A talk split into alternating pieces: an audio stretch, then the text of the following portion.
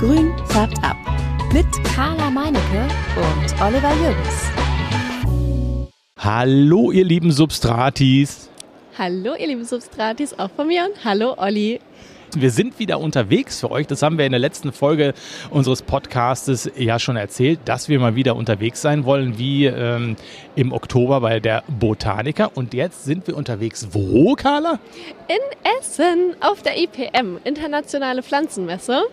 Und genau, wir sind heute im Prinzip in acht Hallen unterwegs und werden uns Zimmerpflanzen, alle neuen Trends und hast du nicht gesehen, Töpfe, Lampen, Dünger, Erde, Blumen, weiß auch nicht alles Mögliche uns ansehen und uns inspirieren lassen. Ja, genau. Ich bin mal gespannt, was, was, was eigentlich die Pflanzenmesse hier für uns so bereithält, weil ist natürlich klar, wir werden hier keine Anturien sehen, keine, also nicht das, na, Carla hebt den Finger. Ich habe schon eine Alocasia variegata gesehen. Ach echt? Ah ja, klar. Aber es ist nicht so das Hauptaugenmerk hier bei dieser Messe, die, ähm, die, die Pflanzen, die wir so bei uns zu Hause haben und so. Da hier werden keine Vitrinen ausgestellt äh, und mit, äh, weiß was ich, neuen Highlight-Ventilatoren äh, ausgerüstet oder solche Geschichten. Sowas werden wir hier alles nicht sehen. Das ist eine Messe, eine Fachmesse für Menschen, die im Gartenbau und in der Pflanzenwelt unterwegs sind. Floristen, Leute, die Gartencenter haben, Menschen, die ja, ich sage mal, auch Garten anbauen, Züchter, ja, also internationale Fachmesse. Es, heißt die Weltleitmesse des Gartenbaus. Es sind 1300 Aussteller hier aus 46 Nationen. Also es ist eine internationale Messe. Das Partnerland ist Großbritannien. Die haben hier nochmal einen extra Stand und zeigen wahrscheinlich äh, englischen Rollrasen. Ich weiß es nicht genau. Ich bin mal gespannt. Also hier wird, hier wird es alles geben. Irgendwie von, von äh, Schnittblumen, Beete, Balkonpflanzen, Kräuter, Zimmerpflanzen natürlich. Auch Weihnachtsbäume habe ich gesehen. Wir sind gerade durch mit dem Thema Weihnachten, aber hier stehen sie wohl offensichtlich schon wieder. Stauden natürlich, Gehölze und äh, ja, es wird, es wird um Gartenbautechnik gehen, es wird auch um Torfreduktion gehen, wie man durch den Anbau kommt ohne den Torf. Also es wird, glaube ich, ganz spannend und ich bin mal gespannt, was wir eben hier rausnehmen können für uns, was wir, was wir finden, was wir gebrauchen können. Für euch auch natürlich. Ich muss gerade überlegen. Carla hat gerade ein Loch. Okay, dann, dann, dann überbrücken wir dieses Loch, indem wir einfach uns ins, ins Getümmel stürzen und mal sehen, was, was, was uns erwartet. Lass uns mal losgehen. Jo, auf geht's.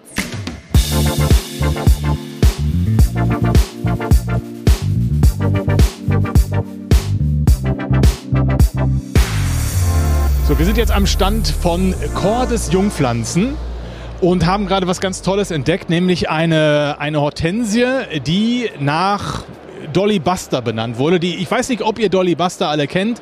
Dolly Buster hat ähm, früher, muss man ja schon sagen, sehr viele, ich sage mal, Filme gemacht, wo man nicht viel anhaben musste. Und äh, den Jüngeren wird sie vielleicht noch bekannt sein durch Auftritte im, im Dschungelcamp. Und die hat eine Hortensia jetzt hier bekommen. Christian Cordes von Cordes, das passt ja. Sie sind der Inhaber wahrscheinlich.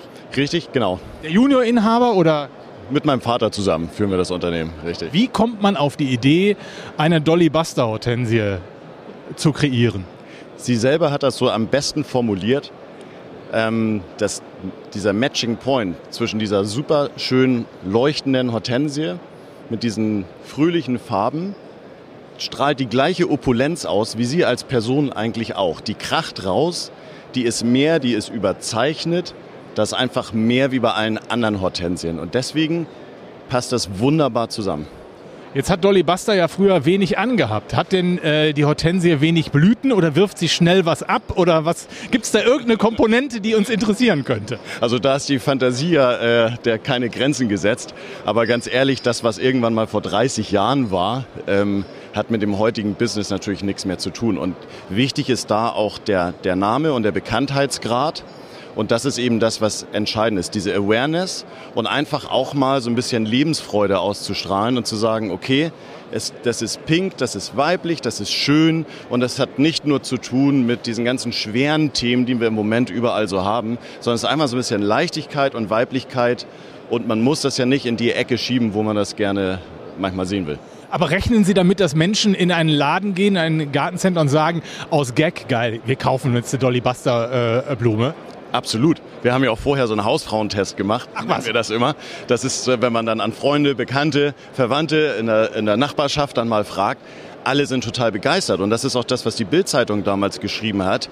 Dolly blüht auf. Da sieht man, was Pflanzen für einen positiven Impact haben. Nicht nur auf ähm, ja, also eigentlich auf alles, was, was es so angeht, selbst, selbst in dem Bereich. Ja. Kann ich den überall kaufen? Im Moment online kann man es schon bestellen und ab Frühjahr auch in den Gartencentern verfügbar. Okay, super, wunderbar. Dann vielen Dank.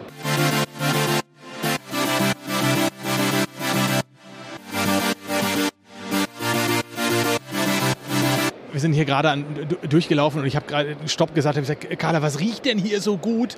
Das, das stinkt schon fast. Also riecht wirklich krass und wir haben hier irgendwie so eine Chrysantheme. Wir müssen die mal, müssen wir gleich mal ein Foto von machen. Da sind nur Blüten dran irgendwie bisher, gar kein Blatt.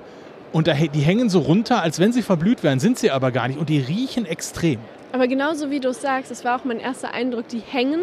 Und ich habe gedacht, der Pflanze geht es nicht gut, aber der geht es anscheinend sehr gut, weil die Blüten auch weiter noch aufgehen und die haben so eine, so eine gelbe ähm, Blüte. Das sieht total hübsch aus und das duftet wahnsinnig toll. Also ich bin beeindruckt. Herrlich. Echt, echt super. Ich bin für die Einführung des Geruchspodcasts. Wir sind jetzt gerade bei EasyCare am Stand und ich habe vor mir Pia Nielsen. Und Pia, erzähl mir so ein bisschen, ähm, ihr habt ein Etikett an jeder Pflanze, das den Leuten zeigt, wie sie mit der Pflanze umzugehen haben. Woher kam denn die Idee? Das ist, weil wir haben sehr viele Kunden, die uns fragen, wie, wie viel muss ich diese Pflanzen äh, Wasser geben und was tue ich äh, nach Hause mit den Pflanzen. Und wir haben auch sehr viele Leute, die Kunden, die, die sind sehr, äh, die wollen sehr gern die Pflanzen und die will gerne Success mit den Pflanzen haben. Und deshalb haben wir ein System gemacht, wir, wir nennen es äh, Easy-Score. Und äh, die, das ist mit äh, Sternen. So wenn man fünf Sterne haben, das bedeutet, dass man äh, sehr stark ist. Die Pflanzen, das ist sehr stark.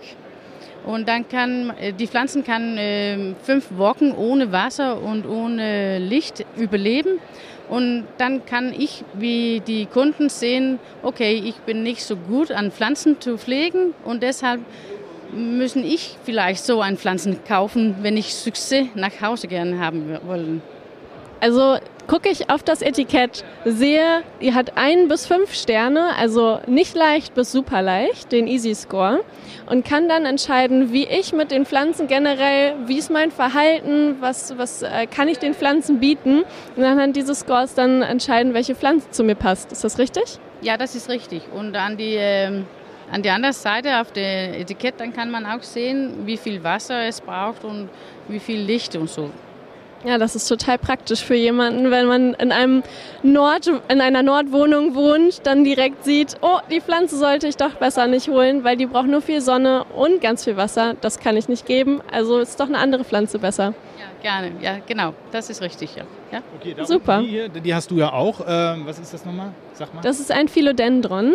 Ja, aber da hast du nicht. Hast du aber das, bei dir? das ist ja, ich habe bei dir. Ich habe eine andere Art. Ah, ich habe einen Imperial Red. Aber hier haben wir das nennt nicht Imperial Red, das ist äh, eine äh, Sun Red.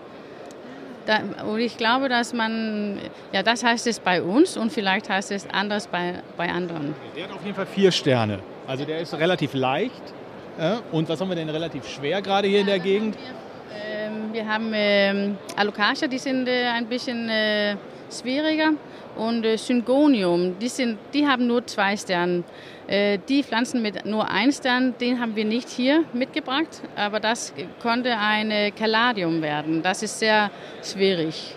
Eine Caladium ist ja auch pflegeintensiv. Die hat ja ihre Ruhephase, dann hat sie die Phase, in der sie eingepflanzt wird, aufblüht und dann wieder ausgepflanzt werden muss. Und, ähm, aber eine Syngonium, warum zählt die denn zu äh, nicht so leicht. Ja, ich glaube, das ist, weil die, die müssen auch sehr viel Wasser haben und man muss die Augen an die Pflanzen sehr oft haben. Gießen muss ich so auch relativ häufig im Moment gerade, obwohl Winter ist, meine Syngonie. Steht die in der Heizung? Nö, eigentlich gar nicht, aber trotzdem, die, die trinkt ganz gut im Moment.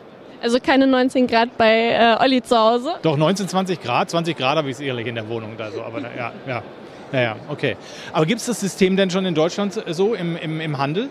Ja, ja, also wenn man, äh, wir, wir verkaufen die Pflanzen auch äh, nach äh, äh Gartencenter in, in äh, Deutschland und ich finde auch, dass die äh, ähm, Gartencenter da sehr interessiert in dieses System ist und sie wollen auch sehr gerne die ähm, Schilde heißt es das? ja, ja. Äh, Schilder haben, um die, in die Garnereien oder die, die Gartencenter zu haben, so die Kunden da sehen können, was, was zu tun und was es bedeutet. Ja. Super. Hm? Wunderbar. Ja. Dankeschön. Dankeschön. Bitte, bitte, einen schönen Tag noch.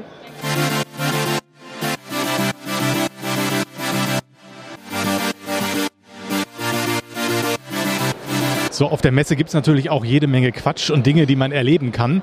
Carla sitzt jetzt hier gerade auf einem Brett. Es sieht aus wie ein Teppich. Darüber ist so ein Teppich gelegt. Sitzt da drauf in so einem kleinen Sessel und hat eine VR-Brille auf. Und Carla, was, was, äh, was erlebst du jetzt? Was siehst du? Ich fliege. Ich fliege auf dem Teppich über den Himmel. Und jetzt bin ich oh, in einer Halle. Und ähm, ja, vor mir sind verschiedene Jetzt ist es weg. Jetzt fliege ich weiter auf eine Wiese zu, Bäume, da ist eine Muschel und ein großes Gebäude. Und ich kann mich im Prinzip überall hin Aber der Teppich bewegen. bewegt sich nicht. Ich muss den Teppich nee. händisch bewegen. So, so jetzt dann, dann geht es. Ali! Ja. Und jetzt fliege ich wieder auf so eine Blase zu und zack, jetzt bin ich drin. Und jetzt sehe ich wieder Blumen. Wir lassen Carla weiterfliegen. Wir sind jetzt gerade bei Wundergarten und vor mir steht die liebe Lisa. Die hat uns gerade ihr Produkt erklärt und jetzt möchte ich das euch mit, mit euch teilen. Lisa, erzähl doch mal ein bisschen. Ihr habt jetzt hier drei verschiedene, vier verschiedene Produkte. Erzähl doch erstmal, was ihr habt. Ähm, ja, wir bei Wundergarten, wir äh, konzentrieren uns auf Pflanzenkohle. Pflanzenkohle ist eigentlich Biomasse, die wir verkohlen unter Ausschluss von Sauerstoff bei 500 bis 600 Grad. Und dann entsteht ähm, eine Kohle, die hat eine sehr poröse Struktur und ist somit ein super Nährstoff- und Wasserspeicher. Und somit für Pflanzen natürlich ideal. Gerade wenn man sagt, man möchte ein bisschen vom Torf wegkommen, ist das eine gute Alternative. Und deswegen haben wir eine Produktpalette entwickelt, ähm, genau, die eben auf Pflanzenkohle basiert. Die Pflanzenkohle habt ihr jetzt auch in eure Produkte eingebunden. Ihr habt sie in der Erde, in euren Töpfen und auch um Samen herum. Jetzt gehen wir einmal auf die Erde ein. Ähm, was macht die Kohle in der Erde? Ja, wie gerade schon gesagt, die Kohle in der Erde ist ein Nährstoff- und Wasserspeicher und ist somit ein Ersatz für Torf. Torf, ja, wissen wir leider alle, speichert Wasser sehr, sehr gut.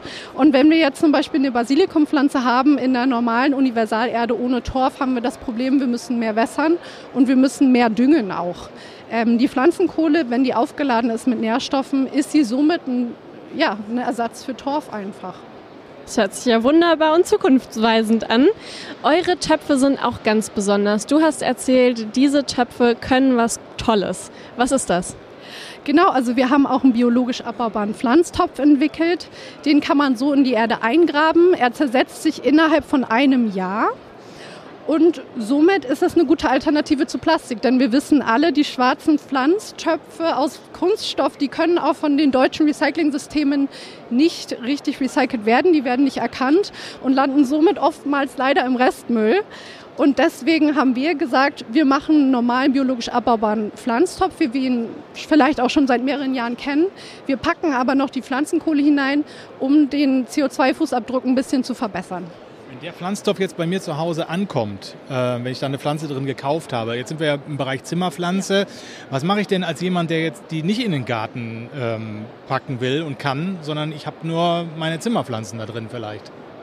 Also man kann auch einfach einen wunderschönen Übertopf drüber machen und er kompostiert nicht, wenn er jetzt nicht wirklich in der Erde verbuddelt ist, wenn er von beiden Seiten nicht mit Erde und Mikroorganismen ähm, übersät ist sozusagen, dann passiert da nichts. Dann kann man auch seine Zimmerpflanze, sein Basilikum, seine Küchenkräuter erstmal drin stehen lassen und ähm, genau, den auch so genießen und einfach so sagen, Hauptsache ich habe kein Plastik und genau. Ich könnte den natürlich auch in einen etwas größeren äh, Plastiktopf einpflanzen. Jetzt denke ich mal gerade so. Äh, äh, ja. Und dann habe ich den ja auch dann ja unter Umständen drin, bevor ich mal wieder umtopfen muss.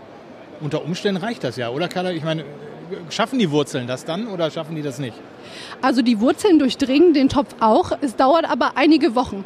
Wenn man jetzt sagt, man möchte wirklich ein richtig starkes Wurzelwachstum haben, würde ich tatsächlich sagen, ähm, würde ich meine, meine Zimmerpflanze nicht direkt damit nochmal in einen anderen Topf eintopfen, weil man schon die Wurzeln ein bisschen ja, auf einen gewissen Raum beschränkt für eine Zeit.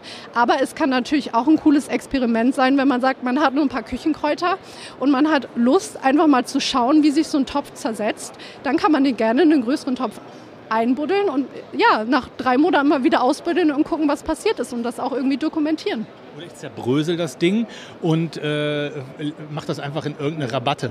So irgendwie vergrab das da. Geht ja auch, beim Nachbarn im Ja, Garten. genau. Wenn ich keinen eigenen Garten habe, sag ich, komm hier, ich kompostiere jetzt mal meinen zerbröselnden Topf bei dir. Ja, genau. Super, vielen lieben Dank. Das war echt richtig informativ. Cool. Tolles Projekt.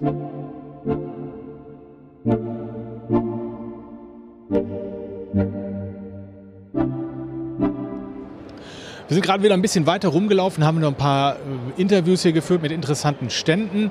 Die haben wir jetzt gar nicht aufgezeichnet, weil wir gesagt haben, das war dann alles auch wieder äh, in Englisch zum Teil und gesagt, wir erzählen euch das jetzt mal so äh, hinterher. Zum Beispiel haben wir gerade mit Susti äh, gesprochen, mit dem Hersteller. Ich weiß gar nicht, wo kam die eigentlich her? Weißt du das? Kommt der Holland? Nee, ich glaube, die Japan oder Amerika? Hm, aber die produzieren auf jeden Fall in Japan. Ja, genau. Das, das haben sie gesagt. Sie produzieren in, in, in Japan. Aber Susti kennt ihr vielleicht, haben wir auch schon mal so im, im Podcast erwähnt. Das sind so kleine Stäbchen, die man in die Erde reinsteckt. Und oben ist ein, so ein weißes Baumwollfensterchen. Und die messen halt, ob der wie viel, wie viel Wasser in der Erde ist, beziehungsweise ob ihr gießen müsst oder nicht. Wenn es Wasser drin ist, genug Wasser drin ist, ist das kleine Fensterchen blau gefärbt. Und wenn man mal wieder gießen müsste, dann ist es weiß gefärbt. Also vor allem ist das Coole daran, die Weißfärbung kommt nach dem Blauen direkt wieder, wenn die Erde nicht mehr genug Wasser hat und die Pflanze dann auch kein Wasser mehr aufnehmen kann. Du weißt also genau ab dem Zeitpunkt, wenn es weiß ist, okay, ich kann jetzt gießen. Das ist so cool. Das möchte ich unbedingt auch haben. Und das werde ich auch haben. Im Laden wohlgemerkt. Ja, ja, und zu Hause natürlich auch. Muss ja selber meine Experimente machen damit. Also ich bin da ja, ich habe das ja seit einiger Zeit und bin echt sehr, sehr zufrieden damit, weil man wirklich im Vorbeigehen immer auch schon gleich schnell sehen kann, äh, ob man gießen muss oder nicht. Und das haben wir ja gerade auch nochmal besprochen. Ist ja auch super, wenn man im Urlaub ist und es soll jemand die Pflanzen für einen gießen, dann weiß derjenige auch, wenn ich dem sage, okay, wenn das da weiß ist, äh, dann müsstest du mal Wasser drauf tun, ansonsten lass die Finger von der Pflanze. Ne? Ja, ist ja auch super. Der Farbcode blau, Wasser, da ist Wasser drin, weiß, ähm, da ist jetzt, also da, da weiß ich, ich muss Wasser nachfüllen. Weiß, ich weiß, weißt du, weißt du? Aber dann haben wir ja noch einen anderen schönen Stand gehabt. Da gab es diese ähm, biologisch abbaubaren Töpfe aus Kompost. Das ist richtig cool. Wir haben jetzt auch ein paar mitgekriegt. Das wird natürlich wieder so ein Carla-Olli-Experiment. ich habe dir das jetzt einfach mal mit aufgedrückt, dass ich hier wieder nicht alles alleine mache. Was heißt wieder? Und ähm, genau, die kompostieren sich selber durch ähm, Feuchtigkeit. Äh, er sagte, nach drei Monaten, wenn Wasser immer unten steht, löst sich das langsam auf, wird also zur Erde. Und wenn man von oben gießt, soll das nach fünf Monaten sein. Ist natürlich toll. Das zersetzt sich schnell. Du hast da wirklich einen Effekt, den du auch zeitnah sehen kannst. Das ist super. Das hatten wir natürlich auch eben bei dem Stand äh, mit, dem, mit der Kohle. Ne? Das ist das gleiche Prinzip, nur anderes Material. Richtig, genau. Und bei dem mit der Kohle, da hat sie ja gesagt, es dauert ein Jahr. Das ist wieder anders. Es dauert noch länger als ähm, jetzt hier gerade. Das ist total spannend, wie unterschiedlich die ähm, Herangehensweise sind. Nachhaltigkeit in den Gartenbau, in die Zimmerpflanzenwelt und ganz normal auch Pflanzenwelt zu bringen. Ich finde es super, dass sie da so engagiert sind. Aber wir hatten auch das Problem, äh, als ich gefragt habe, ja, äh, ist es, äh, der Kunde, der ja, Zimmerpflanzen kauft, wird diese Töpfe wahrscheinlich nie sehen. Ne? Richtig. Das sagte er. Und ähm, warum sagte er das? Die Pflanzen werden da drin erst angezogen, werden dann aber natürlich, weil sie ja auch gewachsen sind, in den drei bis fünf Monaten neu umgetopft und dort dann in Plastiktöpfe gesetzt, damit sie beim Kunden auch richtig ankommen. Er sagte aber auch, die Zimmerpflanzen-Community, die sind komisch, die halten ihre Pflanzen alle nur in Zimmer, ähm, nee, in Plastiktöpfen und topfen die von Plastiktopf A in Plastiktopf B, der größer ist, aber nie ins Freiland. Natürlich nicht, ist ja auch zu kalt. Ja, und das macht es natürlich schwierig, äh, einen, einen kompostierbaren Topf für Zimmerpflanzen zu entwickeln, ne? weil wir die ja nicht da drin lassen in dem Topf, in dem wir sie kaufen. Da ist es halt einfach schöner, wenn der, also ich sag's mal so, wenn ich diese Plastiktöpfe nach einem Flaschengarten-Workshop oder so, die sammeln sich an, ich stelle sie in den Laden, die Leute können sie sich so mitnehmen. Ich würde die natürlich gerne auch einfach entsorgen, aber mit einem guten Gewissen. Und da das halt Plastik ist, geht es in den Plastikmüll und dann hoffe ich, dass es dann später richtig recycelt wird an den richtigen Stellen. Aber so hätte ich halt einen Topf, der sich im Restmüll oder in der Biotonne nach einem oder auch von mir aus zwei Jahren abbaut. Und das würde für unser Gewissen auf jeden Fall einiges tun, wenn wir da eine Lösung hätten, die sich vielleicht auch von mir nach fünf Jahren auflöst. Du könntest natürlich auch, genauso wie wir das bei dem Kohletopf hatten, auch daher gehen, äh, den kaputt treten, den Topf, wenn du es denn auspflanzen möchtest oder in einen anderen Topf reinpflanzen und in den Garten schmeißen oder sowas oder eingraben oder irgendwie sowas, dann wäre es auch weg. Beziehungsweise ist es natürlich auch so, nicht jeder topft natürlich seine Zimmerpflanze, die er bei dir kauft, gleich in einen anderen Plastiktopf um, ne? Nee, der bleibt ja erstmal drin. Ja, richtig. Ja, also müsste ja eigentlich, wenn er den von oben gießt, müsste das natürlich auch sich irgendwann zersetzen. Ist natürlich so, ist die Frage halt, wie lang, wie lang wächst der da drin, äh, die Pflanze, Wurzelwachstum und solche Geschichten. Wie entwickelt sich das Wurzelwachstum in diesem Topf? Aber wenn, wenn das im Handel oder in, in der Gärtnerei quasi funktioniert, muss es ja auch bei dir zu Hause weiter wachsen. Also so richtig verstanden habe ich noch nicht, warum man das nicht ähm, trotzdem für den Zimmerpflanzenbereich benutzt, weil nur die Nerds pflanzen das ja so wie wir teilweise in durchsichtige Töpfe dann um, damit wir die Wurzeln besser sehen oder damit wir sehen, äh, ob die Pflanze wieder Wasser braucht oder nicht. Das eigentlich äh, so richtig äh, habe ich das nicht so. So ne? richtig habe ich das Gefühl, hat, haben diese ganzen Hersteller das auch noch nicht gecheckt, wie das läuft und wie man das dem Zimmerpflanzenkunden schmackhaft machen kann, die Pflanze dann eben auch da drin zu behalten und sie vielleicht doch in dem Handel zu lassen, weil ich habe noch nie so einen abbaubaren Topf im Handel gesehen. Hast du schon mal was, gesehen? Ja klar, es gibt ja die ähm, Töpfe, also erstmal Kaffeepflanzen kommen sehr oft in diesen Kaffeebechern. Hast du bestimmt schon mal oder auch ihr schon mal da gesehen. Dann ähm, gibt es auch ähm, Pflanzen, die generell schon nachhaltig angebaut sind, eher nicht in Plastiktöpfen, sondern in diesen Fasertöpfen. Haben wir auch schon hier gesehen. Richtig, genau. Und ähm, dann gibt es das ist jetzt aber auch wieder mh, mm, für Gemüse die Anzucht, diese kleinen Papptöpfchen, die sich dann auch auflösen. Also ja, so eine richtige Lösung haben wir hier noch nicht gefunden. Vielleicht finden wir ja eine.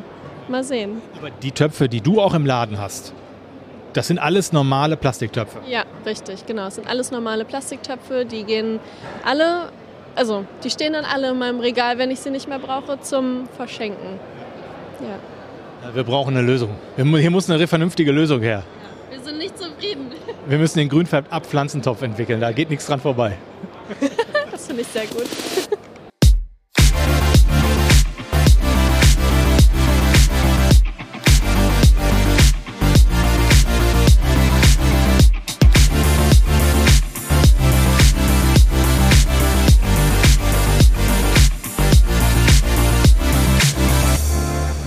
beim Rumlaufen in meinem Rücken hat sich gerade wieder was getan. Ich wollte gerade einen Teil hier aufnehmen, äh, da hörte ich es nur schreien und zwei Menschen fielen sich in die Arme. Das waren Carla und Hanna. Harmony Plans ist auch wieder da. Hanna, was machst du denn hier? Ja, wir sind äh, leider nicht ähm, hier. Wir sind nur, oh Gott, na, können wir es nochmal neu machen? Nö. Podcast wird immer so gesendet, wie es gesprochen wird. Nein, alles gut. Nee, wir sind hier einfach zu Besuch und wollten uns einfach mal umgucken und äh, leider nicht als Aussteller da. Aber ähm, wir wollten einfach mal rumgucken bezüglich Garten tatsächlich dieses Mal und auch äh, bezüglich mal Gewächshäuser gucken. Und Aber was, was interessiert dich dann besonders? Also wenn du sagst Gewächshäuser, wie man Gewächshäuser effizienter macht oder was oder andere Gewächshäuser bauen oder? Ja, also wir wollten gucken jetzt äh, typischerweise mit äh, Beflutungen von diesen Flutungstischen und alles Mögliche und äh, letztendlich ja, komplett nochmal rumgucken. Wir haben auch hier unsere Businesspartner und wollten halt auch nochmal mit denen persönlich ein bisschen sprechen, wenn sie schon hier sind. Kaffee trinken? Ja, Kaffee trinken oder Apfelkuchen essen. du bist eigentlich nur zum Abstauben gekommen. Nein, nein, das nicht, das nicht. Aber nee, das macht mir auch mega, mega viel Spaß. Auch an sich so hier mal richtige Blumen zu sehen. Also ich bin auch so Rosenfan und Tulpenfan und meine Mom ist auch mit dabei am Start. Also die hat sich auch mega gefreut darüber, dass sie mit dabei sein konnte. Dann äh, noch viel Spaß auf der Messe. Dankeschön, euch auch. So, Hanna ist jetzt von dann gezogen. Jetzt können wir uns hier um das, äh, das kümmern, was ich gerade eigentlich vorher machen wollte. Wir können uns um das äh, sogenannte IPM Neuheiten Schaufenster kümmern. Das heißt, hier gibt es unterschiedliche Pflanzen, was sagt man, Arten, Sorten? Ja, so hier also nebenan gibt es, was haben wir hier? Äh, Rhododendren, also gibt es Rhododendren sind also mehrere Pflanzen jeweils aus den einzelnen Gruppen so vorgeschlagen worden, äh, die also die, die, die Neuheit ihrer Gruppe sind. Und hier haben wir eben den, den Zimmerpflanzenbereich und hier sind mehrere Pflanzen auf dem Tisch. Zum einen hier die, äh, was war das denn nochmal? Ähm, Alocasia zebrina variegata. Dann haben wir hier noch die, da haben wir ja schon mal im Podcast auch drüber gesprochen, Calathea confusion. Und eben die, den Philodendron Pink Bikini. Und dieser Philodendron ist die Pflanzenneuheit gewesen. Was sagt äh, Carla, also der Gewinner dieser Pflanzenneuheiten, Schaufenster, Gedönse? also ja, genau, der ähm, Philodendron Pink Bikini ist Preisträger, hat gewonnen. Man kann sich den Philodendron Pink Bikini so vorstellen, dass es ein Philodendron Birkein ist, der nicht weiß ist, weiß gestreift, sondern rosa bis pink gestreift ist. Also alles, was vorher an dem Birkin weiß war, ist jetzt hier rosa-pink. Ähm, meine persönliche Favoritenpflanze ist es jetzt nicht. Von mir hätte sie äh, nicht die volle Punktzahl bekommen. Da wäre ich eher bei der Alocasia zebrina mit Panaschierung. Aber das ist auch nur meine Meinung. Ich finde, ähm, die Pflanze ist so hingehend äh, mal was Neues. Ähm, das ist ein Philodendron, der sieht aus, als ob da ein pinker Filter drüber gelegt wird. Und es ist eine echt coole Pflanze. Wir laden das auf jeden Fall bei Instagram hoch. Schaut es euch mal an.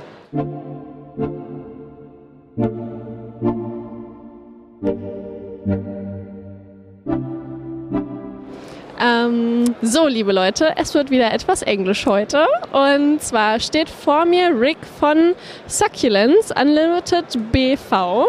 Und ähm, ja, ich frage jetzt Rick einfach mal so ein bisschen aus, was hier an seinem Stand abgeht. Oliver just said we're having here the situation like a Haribo station.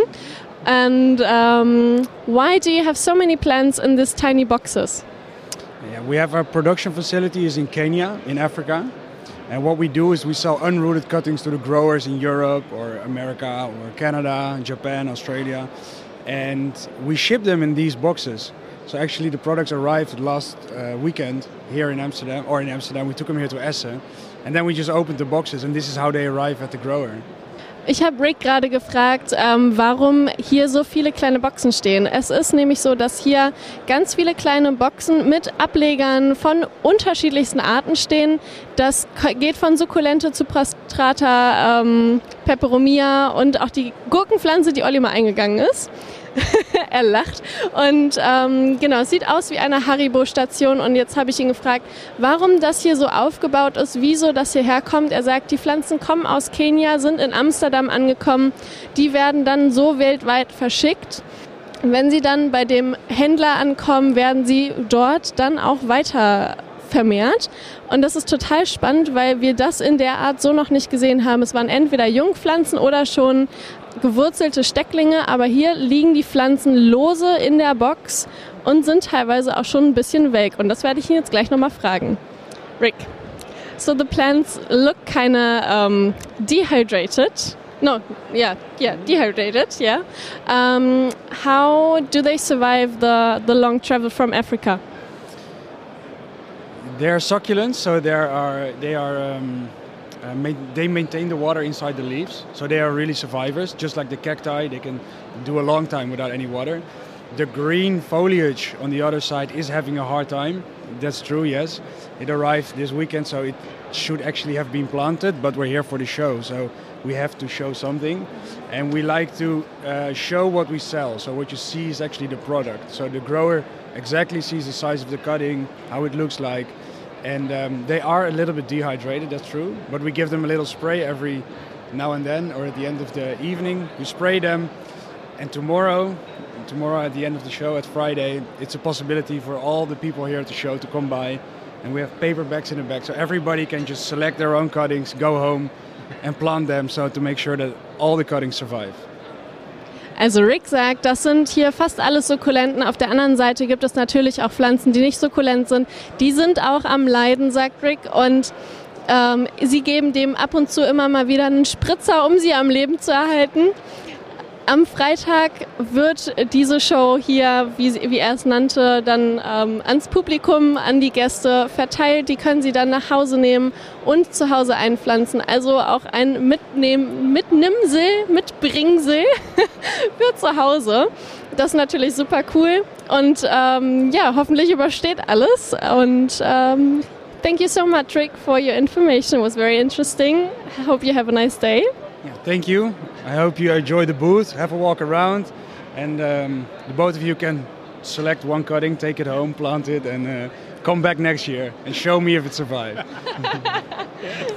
Thank you. Wir haben gerade mit einer netten jungen Dame jetzt hier gesprochen von einem holländischen Stand, weil wir hier gerade an einem Stand sind, wo es eben äh, diese ganzen lustigen Pflanzen gibt, in Anführungsstrichen. Also ihr kennt sie ja, die Gurkenpflanze oder die Forellenbegonie oder aber die Begonie ferox Oh, was haben wir denn noch hier? Ähm, die, die Pelea, die, die, ja genau, die Pelea. Und die haben ja jetzt alle hier Etiketten mit, Etik ja, mit lustigen Namen. Das haben wir ja schon mal besprochen. Wo kommen denn die Namen her? Was haben wir denn hier so für Namen? Was, du darfst jetzt mal die ganzen Namen hier benennen, wie die Pflanzen hier so heißen und ausgezeichnet sind, Carla. Soll ich jetzt die englischen vorlesen? Ja, wir können das ja mal auch dann ins Deutsche und Englische. Okay. Also Prickle Plant, die Gurkenpflanze.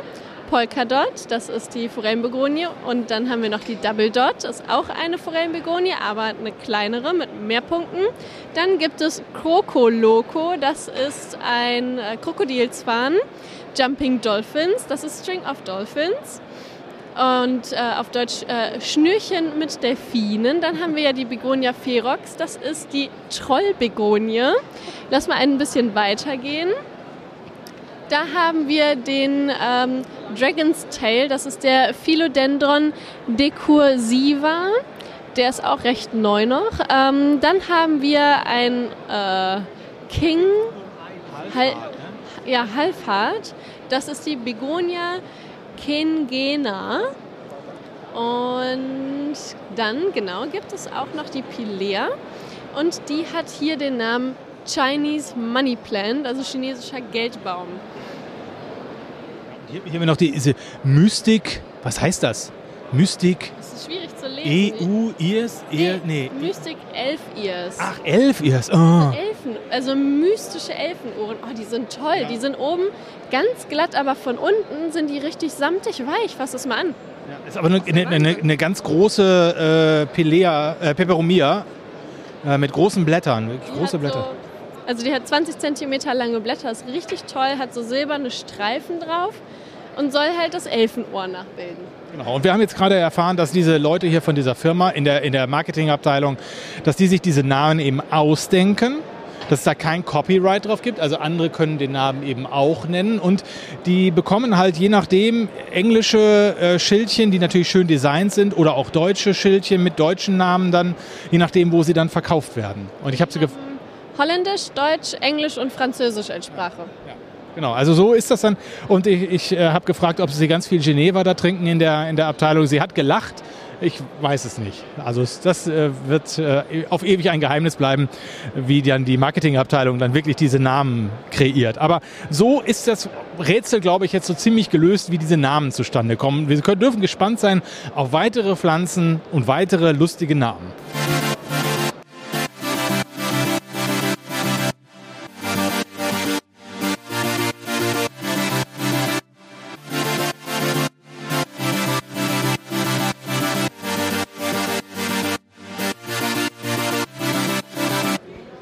Wir haben jetzt gerade einen, einen Zufalls, als Zufallstreffer, muss man sagen, äh, gemacht und haben äh, René Wadas hier, den Pflanzenarzt, gefunden. Ich kannte René gar nicht, aber äh, René hat sich mir erklärt. Er ist äh, Pflanzenarzt und wenn ihr äh, die Kiwi im Fernsehgarten guckt und wenn ihr MDR guckt, ich weiß gar nicht, welche Sendung? MDR um vier, das ja. ist halt, ja, MDR um vier, das ist eine Nachmittagssendung und da gibt es immer die Sprechstunde in regelmäßigen Abständen. Genau, dann kennt ihr den René wahrscheinlich. Und der René ist hier, weil er unter anderem auch Dünger hat für Zimmerpflanzen.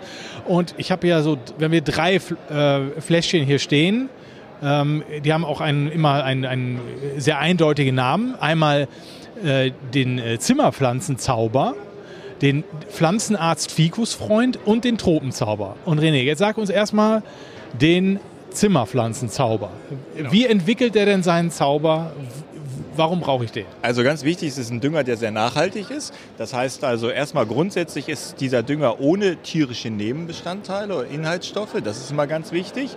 Also das heißt also komplett von der Verpackung bis zum Inhalt nachhaltig. Das heißt also kommt aus der Lebensmittelindustrie, ähm, ist sehr verträglich. Das heißt dieser Dünger wird über das Blatt und eben auch über die Wurzel aufgenommen. Das ist halt schön. Vitalisiert jede Pflanze, also macht die Zimmerpflanzen glücklich und das ist das Wichtigste. Für welche Pflanzen ist denn dieser Zimmerpflanzenzauber gut? Also für alle Pflanzen, die, ähm, ich sag mal, einen gleichmäßigen pH-Wert benötigen, das heißt also pH-Wert zwischen 6,5 und 7. Ganz oft wird das eben nicht mit bedacht. Das heißt also, viele denken immer, Dünger ist gleich Dünger und Pflanze ist gleich Pflanze. Aber Pflanzen haben unterschiedliche Ansprüche und dafür muss man auch sorgen, dass sie dann unterschiedliche Nährstoffe bekommen. Ich habe immer gedacht, das ist Kokolores jetzt, sage ich mal. Das brauche ich nicht so jetzt in die Tiefe gehen, dass ich jetzt für spezielle Pflanzen auch noch einen speziellen Dünger brauche. Aber du sagst, ja, braucht man. Natürlich, weil also grundsätzlich ist immer, wenn ich mir eine Zimmerpflanze ins Haus hole, das Erste, was man machen sollte, erstmal fragen, wo kommst du eigentlich her?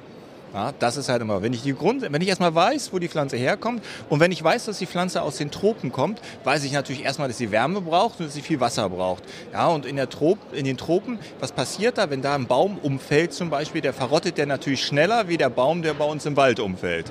Und äh, dieses verrottete Material, das heißt vom Laub, vom Holz, das ist äh, leicht sauer und darin wachsen die Pflanzen. So, und jetzt muss ich natürlich dafür sorgen, dass meine tropischen Pflanzen dann eben auch so einen leicht sauren Dünger bekommen, der den Boden leicht sauer hält. Und dafür ist der Tropenzauber da. Aber letztlich sind doch alle unsere Pflanzen aus den Tropen. Nein. Fast. Nein. Nein, es gibt ganz viele Zimmerpflanzen, die nicht unbedingt aus den Tropen kommen. Die kommen aus südlichen äh, Gegenden, also aus Subtropen. Es ist ja ein Unterschied, ob es Subtropen sind. Also es gibt auch Pflanzen, die kommen, äh, ich sag mal, aus dem mediterranen Bereich. Und da sieht es ganz anders aus. Ja, dickblättrige. Also man kann immer, an, also wenn ich mir die Pflanze angucke, zeigt mir und sagt mir die Pflanze eigentlich immer, was sie benötigt. Also nur ein Beispiel. Also äh, mediterrane Pflanzen haben ganz oft graue Blätter. Ja, und diese grauen Blätter zeigen mir, aha, die Pflanze braucht sehr viel Licht. Pflanzen, die zum Beispiel aus dem Dschungel kommen und die im unteren Bereich wachsen, die haben ganz dunkelgrüne Blätter. Die haben ganz viel Chlorophyll und äh, das ist wie eine, ich sag mal, ja, wie eine Solarzelle, ja, die dann eben äh, ja, Photosynthese macht. Und umso mehr Grün da ist, um, äh, ja, so mehr äh, Photosynthese kann sie machen, umso dunkler kann sie stehen. Also das heißt, wenn wir jetzt mal konkret auf, auf, auf, Pflanzen eingehen, die den brauchen, welche Pflanzen so, in welcher Ecke würdest du sagen, die brauchen das? Und weil du hast ja jetzt auch noch den Tropenzauber. Ja. Äh, also wer, wer braucht welche Dünger? Also ein ne, ne, ne Beispiel. Also zum Beispiel eine Monstera. Kennt jeder. Eine Monstera kommt mit einem ganz normalen Zimmerpflanzendünger zurecht, ja, das ist in Ordnung. Und äh, wenn ich zum Beispiel eine Alocasia habe, ein Elefantenohr, so, das ist halt so eine Pflanze, die ziemlich immer, ja, ich sag mal, die meckert ganz schön. Und wenn man da nicht äh, dafür sorgt, dass der Boden leicht sauer ist, dann äh, ja, verliert sie Blätter. Dann hat man immer nur zwei Blätter, mal nur ein Blatt. Und wenn man eine richtig volle Pflanze haben will, dann muss man eben einen Tropenzauber nehmen, damit der pH-Wert im niedrigen Bereich ist. Dann gibt es keine Blattflecken, dann sehen sie glücklich und zufrieden aus, die Pflanzen. Also Monstera ist Tropenzauber, Philodendron, äh, Anturien oder? Nee? Nein, brauchen wir nicht. Anturie ja. Also das ist immer die Frage, man muss immer gucken, okay, so eine Monstera, die ist sehr widerstandsfähig, ja, die kann also wirklich einen ganz normalen Dünger bekommen. Aber die, die, die Raritäten, also ganz oft sind es die Raritäten, die Probleme haben, weil sie irgendwo ja in, in speziellen äh, Gegenden wachsen, also wirklich dann in, in rein in humosen, saurem Boden und da muss man darauf achten, dass man dann eben mit dem Tropenzauber arbeitet. Also der, der Tropenzauber dann konkret für welche Pflanzen? Also Alocasia zum Beispiel, was man nehmen kann. Man, äh, viele Orchideenarten, die dann der, im Boden wachsen zum Beispiel, die gehören dazu. Dann, äh, was fällt mir jetzt noch ein, was kann man, was kann man noch sagen? Äh, Anturien, ja, natürlich, ja, die habe ich voll vergessen. Anturien gehören auch dazu. Also zum Beispiel auch ein Beispiel, wenn die Anturie zum, keine richtige Blüte mehr macht, das heißt, die, die sieht dann irgendwie traurig aus. Und wenn man dann anfängt mit dem Tropenzauber zu, ähm, zu düngen, dann entwickelt die sich wieder. Aber ganz wichtig, und das ist halt wirklich, das muss man immer wissen, gedüngt wird immer in der Sommerzeit. Das heißt, wenn die Uhren umgestellt werden. Das heißt, im Sommer, wenn die Sommerzeit beginnt, fängt man an zu düngen und äh, beginnt die Winterzeit, hört man auf. Dann ist ja. Und das ist ganz, ganz wichtig. Das heißt also, jetzt im Winter, wenn das Kind in den Brunnen gefallen ist, die Pflanze nicht gut aussieht, dann bringt das Düngen nichts, weil die Pflanze kaum Photosynthese macht. Und äh, dann muss man eben warten, wirklich bis zum, äh, bis zum Frühjahr, bis wieder die Tage länger als acht Stunden sind. Und dann, kann man, dann fängt man wieder an zu düngen. In der Community gibt, äh, sehe ich auch immer häufig, dass die Leute sagen, ja, okay, in der Sommerzeit, da dünge ich natürlich regelmäßig und so, aber ich dünge eigentlich auch das ganze Jahr immer ganz leicht. Würdest du sagen, das ist nicht gut? Nein, oder? Weil, weil, weil viele Pflanzen dann bei uns äh, ähm, in, in die Winterruhe gehen. Das heißt also, die schalten runter, weil eben manchmal haben sie halt nur sechs Stunden Licht ja, im Winter. Das ist halt immer, und äh, dann kann die Pflanze nichts machen. Dann kann sie, ja, dann ist es eher schädlich. Dann lässt man sie in Ruhe, man gießt sie ganz wenig und äh, lässt die Pflanze eigentlich in Ruhe und auch keinen Dünger geben.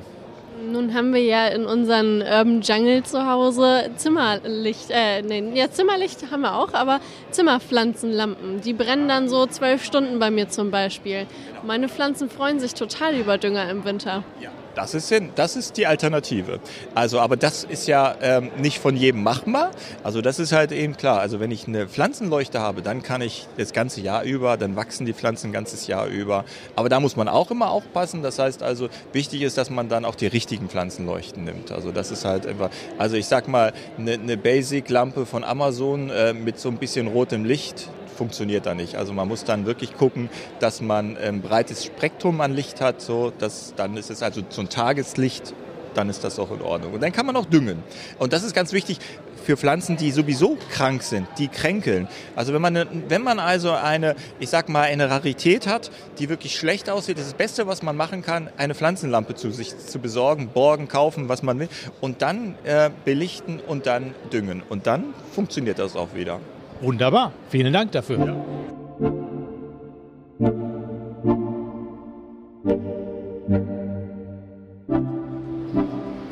Olli, ich habe eben gerade eine Frau getroffen und ähm, die hat ihren Philodendron Pink Bikini da stehen gehabt und ich habe sie direkt nach dem Preis gefragt und sie, nee, der hat gar keinen Preis. Ich so, hä, wie? Wie, die hat keinen Preis? Ja, nee, die gibt es jetzt noch nicht so. Aber die steht doch hier. Der Wert der Pflanze, den würde ich gerne wissen. Weißt du, was sie gesagt hat? Die gibt es jetzt noch nicht auf dem Markt, weil sie so brandneu ist, dass sie nicht wissen, ob die Farbe hält, ob die Pflanze so ihre pinke Farbe behält. Und die wird erst in ein bis zwei Jahren auf den Markt kommen. Deswegen kann sie jetzt noch gar keinen Preis sagen. Also wir wissen nicht, wie viel so eine Philodendron Pink Bikini kosten wird.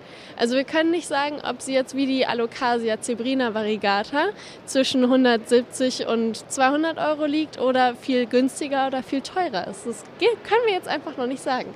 Total interessant, oder? Also es ist quasi eine Rarität unter den Raritäten im Moment noch. Absolut. Also ich habe sie vorher noch nicht gesehen, ich habe sie gegoogelt und dort auch nicht gefunden. Mich hat sie jetzt leider nicht so ins Herz geschlossen oder ich sie. Und ähm, ich hoffe, da kommt noch was Spannenderes in den nächsten Jahren auf uns zu. Aber ich glaube, das wird trotzdem wieder einen Markt finden, weil eben über die Seltenheit der Pflanze, wenn sie denn dann auf den Markt kommt, dann wird sie teuer sein. Und teuer äh, weckt immer Begehrlichkeiten. Weil ich manchmal, ich habe das Gefühl, es geht gar nicht darum, ob die Pflanze jetzt so aussieht, ob, sie, ob ich sie jetzt so toll finde, sondern manchmal findet man eine Pflanze auch deswegen toll, weil sie so äh, eine Rarität ist, weil es sie so kaum gibt und weil sie vielleicht auch so teuer ist und unerschwinglich. Das äh, weckt dann auch so diese Begehrlichkeit danach. Ne? Ja, absolut. Also das sehen wir ja auch bei der Monstera obliqua. Die war ja auch Ewigkeiten nicht zu bekommen und wenn, arschteuer. Und ähm, jetzt ist sie ja überall und billig. Billig. Billig. Wir haben gerade etwas ganz Tolles hier entdeckt. Mhm. So semi-toll. Also eine äh, Peperomia mit einem gelben... Halt, stopp. Eine Pilea, bitte. Ah, eine Pilea. Nein, wir haben gerade was ganz Tolles entdeckt und zwar eine äh, Pilea, äh, also normales grünes Blatt und da drauf ist ein lachendes Gesicht. Einmal die Augen ganz normal als Auge und einmal als Herzchenauge auf dem Blatt groß drauf. Jetzt haben wir uns gefragt, wie kommt zur Hölle dieses Gesicht da drauf? Ist das gemalt? Ist das gelasert? Ist das mitgewachsen? Hat man das abgedeckt und es ist mitgewachsen? Carla weiß jetzt die Antwort. Sie hat recherchiert. Wie kommt das Gesicht auf die Pilea? Naja, so recht weiß es ja auch nicht, weil es ja ein Geheimnis ist. Ähm, wir haben eben gerade den ähm, Vertreiber dieser Pflanzen gefragt, was er ähm, uns dazu sagen kann. Er sagte, das wird bei einem ähm, Züchter direkt vor Ort gemacht, aber die werden das Geheimnis uns nicht verraten. Jedoch ist das ein ähm, nicht für die Pflanze schädliches äh, Farbmittel, was auch ähm, wasserbeständig ist. Also es bleibt auch nach acht Monaten, so sagte er, auf der Pflanze und ähm, schmückt sie mit einem zuckersüßen Lächeln. also für mich ist es nichts, das wisst ihr aber auch bereits. Ähm, der Pflanze schadet es auch nicht. Und wir, ähm, ja, wir beömmeln uns halt auch ehrlich, ehrlich ganz gerne über solche Pflanzen. Das stimmt. Es hat aber hier einen Preis gewonnen und zwar den dritten Preis beim Royal Flora Holland Glazen Tulp Award 2023 in der Kategorie Konzepte. Also es ist ein es ist ein prämiertes Produkt und ich bin mir sicher, es wird seine Abnehmer finden, so irgendwie für so besondere Tage. Ne?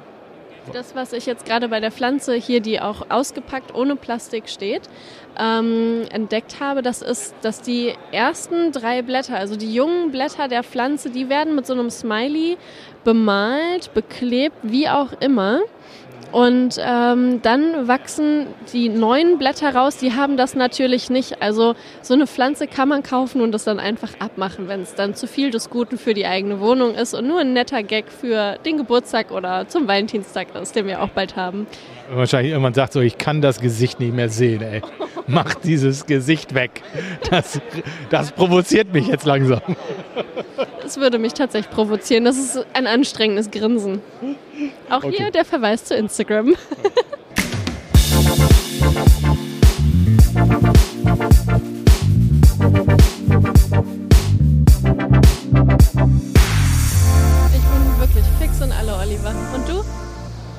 ja, ich bin, ich merke auch, dass ich müde bin. Es ist, äh, das ist eigentlich das, äh, das Wort zum Sonntag, beziehungsweise das Ende dieses Podcasts. Ich bin fix und alle könnte auch der Titel des Podcasts sein. Wir haben jetzt wirklich acht Stunden hier sind wir rumgelaufen und haben äh, alle möglichen Leute getroffen und echt viel gesehen. Und jetzt sind wir auch echt abgeschlacht. Wieder bei der Botanica. Im Prinzip das gleiche Gefühl. Wir sitzen wieder hier so an so einem Tresen, an so einem Tisch und äh, klagen uns das selbstgewählte Leid furchtbar. nee, es war richtig schön. Wir haben tolle Gespräche geführt, auch ähm, ja, also viele neue Leute kennengelernt, auch neue Interviewpartner und ähm, ja, super Eindrücke, tolle Menschen, nette Menschen, viele Menschen, aber auch viele schöne Pflanzen, interessante Pflanzen, natürlich auch die Philodendron Pink Bikini, eine absolute Neuheit. Und ähm, ja, sonst Innovation war dabei, neue Technologien, Nachhaltigkeit wird ausgebaut und das im Zimmerpflanzen- und Gartenbaubereich ist schon eine tolle Messe. Also echt cool. Ja, ich bin auch ehrlich gesagt überrascht, dass man so viele Sachen dann doch gefunden hat, die mit unserem Bereich, also den Zimmerpflanzen zu tun hat, wobei das ja wirklich eine Messe ist, die auch sehr stark im Gartenbereich äh, zu Hause ist und ja eben halt, wie man so schön sagt, eine B2B-Messe ist, also an, nicht an den Endverbraucher gerichtet ist, sondern an die Unternehmen. Also hier wird, werden Geschäfte gemacht, hier wird bestellt, hier wird geguckt, was gibt es neu und was ist dann bald in den Gartencentern und bei den Floristen auch zu kaufen. Aber es war wirklich so viel dabei und ja, wir hatten eine Menge Spaß und ich hoffe, dass sich das auch im Podcast dann letztlich vermittelt. Wir waren auf jeden Fall sehr gerne hier unterwegs für euch und haben unsere Ohren und Augen offen gehalten und werden natürlich jetzt äh, bei Instagram auch einiges zeigen. Ihr werdet da in unserem Post auch sicherlich viele Fotos sehen. Und äh, ja, dann sagen wir Tschüss. Tschüss und bis bald. Ciao.